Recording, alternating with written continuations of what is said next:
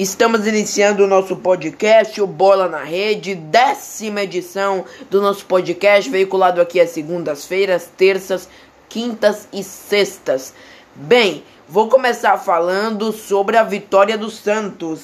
Santos de Jesualdo Ferreira, que ontem o Mister pôde escalar novamente Jefferson Soteudo Carlos Sanches, Eduardo Sacha e ainda vai chegar o Marinho, que está lesionado, se lesionou na primeira partida do ano contra o Red Bull Bragantino. O time ontem, com a volta dessas peças importantes do meio-campo para frente, apresentou uma grande evolução.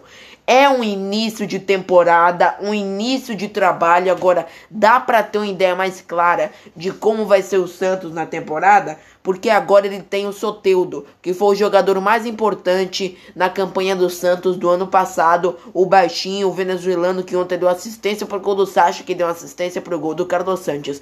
Portanto, percebam: Sacha, Carlos Sanches e Soteudo envolvidos nos dois gols do time do Santos. Impressionante a qualidade desses três jogadores. Não posso esquecer que também tem o Marinho, que vai voltar de lesão. E o Santos ontem apresentou intensidade. É claro, vale destacar que a defesa do Botafogo é um saco furado. O Mirassol enfiou 6, o Corinthians enfiou 4. O Santos poderia ter feito até mais, criou oportunidades para isso. Mas eu acho que já foi uma boa evolução diante da partida pavorosa que haverá feito os comandados de Jesualdo Ferreira contra o Corinthians no domingo. Bem, Agora eu vou falar das declarações do Luxemburgo. É um negócio inacreditável. Que você pensa que é notícia do do Brasil, né? Nos tempos contemporâneos, a gente tem que duvidar de qualquer notícia, porque as que eu li hoje, logo que eu acordei da entrevista que o Luxemburgo deu ao Fox Sports, foram inacreditáveis. Primeiro, ele começou a falar sobre por que treinadores brasileiros não estão na Europa. Ele disse que é por causa de idioma, aí depois ele terminou, ensina distância, foi falar de educação, isso, ele fez uma salada, tal. Aí depois ele se meteu a falar de maneira recalcada do trabalho do português Jorge Jesus.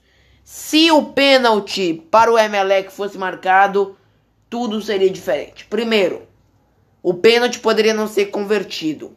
Segundo, dentro do Maracanã, o Flamengo poderia fazer três. Terceiro, talvez o Flamengo tivesse ganhado o Campeonato Brasileiro e não tivesse sido tudo diferente. Talvez tivesse ficado uma lacuna. Então, em suma, não dá pra tolerar. Sabemos que pênalti é uma possibilidade de gol, não é um gol. Marcado o pênalti, soma lá um gol para o adversário. Não é assim. Então o adversário do Flamengo, o jogador do Emelec, poderia não converter o pênalti. O Diego Alves podia pegar, como na partida de volta do Maracanã ocorreu. O jogador do Emelec colocou na trave um pênalti e outro Diego Alves pegou. Por que não poderia acontecer lá igual aquilo? Então, eu acho que se a gente simplifica o se, o se não existe. O si não existe. O Jesus tem um trabalho muito bem sucedido e, diga-se uma verdade, em seis meses ele fez o que o Luxemburgo nunca conseguiu fazer, que é ganhar uma Libertadores da América. Mas o pior ainda está por vir. A declaração que ele deu depois de que a Champions é pau a pau com o Campeonato Brasileiro aí, aí não é opinião errada, é ignorância. Porque dizer que a Champions, o campeonato mais assistido do mundo, só perde para a Copa. O mundo inteiro para para assistir a final da Champions. Ele dizer que é pau a pau com o Brasileirão é ignorância. Se você pegar o pior time da Champions, vai lá um Galatasaray da vida e comparar com o pior time do Brasileirão, não dá para sair na foto. Não dá para você comparar, exceto a Premier League, nenhum dos principais campeonatos nacionais da Europa com a Champions e vê o Luxemburgo e pau a pau. E o pior, é pau a pau em nível técnico. É pau a pau em nível técnico com o Brasileirão, que é um dos campeonatos, é preciso dizer, mais rasteiros de relevância mundial. Ou melhor, o Brasileirão não tem relevância mundial. Outro ponto é esse: a Champions é televisionada para o mundo inteiro, o que já mostra a qualidade da competição, o nível técnico, a atração, os grandes times, o Brasileirão não passa para nenhum país da Europa.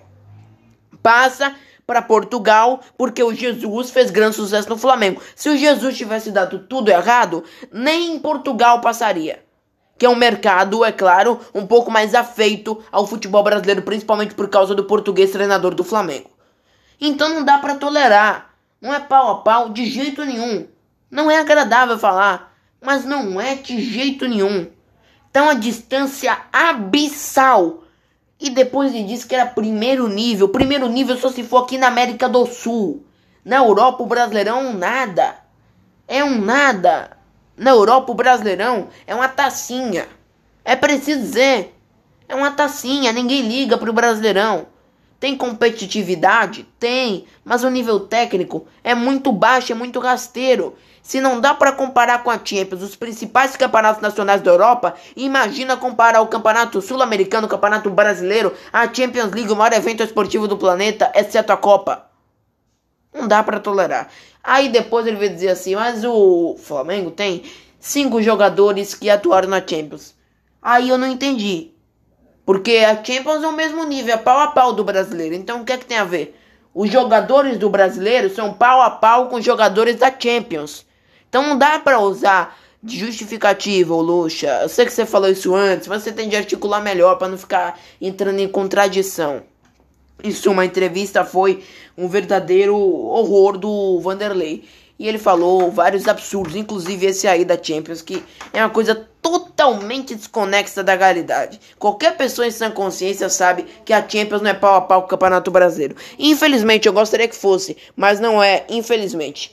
Bem, Hoje teremos o Internacional. O Internacional vai enfrentar a Universidade de Chile. Hoje, 7h15 da noite, lá no Beira Rio, na segunda fase da pré-Libertadores. O primeiro jogo acabou sendo 0 a 0 lá no estádio da Laú, lá no Chile, no estádio de Santiago. O estádio nacional de Santiago acabou sendo 0 a 0 E lembrando que tem regra do gol fora, portanto a classificação colorada não vai ser tão fácil, vai ser complicada. Apesar da Laú ter demonstrado várias fragilidades, a classificação será complicada, porque se a Laú faz um gol, fica complicado para o Internacional. Beira Rio vai estar tá lotado e acredito que o Inter passe sim. Eduardo Cudê, que hoje deve fazer algumas mudanças na equipe. Da Alessandro, hein? Da Alessandro de centroavante. O que será que vai dar isso? Na dupla com Paulo Guerreiro. Veremos. E por fim, gostaria de tratar sobre o Tribunal de Justiça Desportiva do Rio, que hoje vai analisar a denúncia do Flamengo contra o Fluminense pelos cânticos de time assassino. Ontem no podcast, vocês que acompanharam sabem a postura que eu adotei diante de toda essa situação, mas chamar de time assassino não dá. Espero que o time seja punido apesar de não ter como controlar, é a lei, é, os torcedores, o que gritam os torcedores na arquibancada. Teremos Fla-Flu quarta-feira, duas semanas depois do ocorrido. Espero que os cânticos não voltem a ocorrer, porque infelizmente alguns disseram que vão novamente cantar. Quinta-feira estaremos de volta no nosso podcast o Bola na Rede.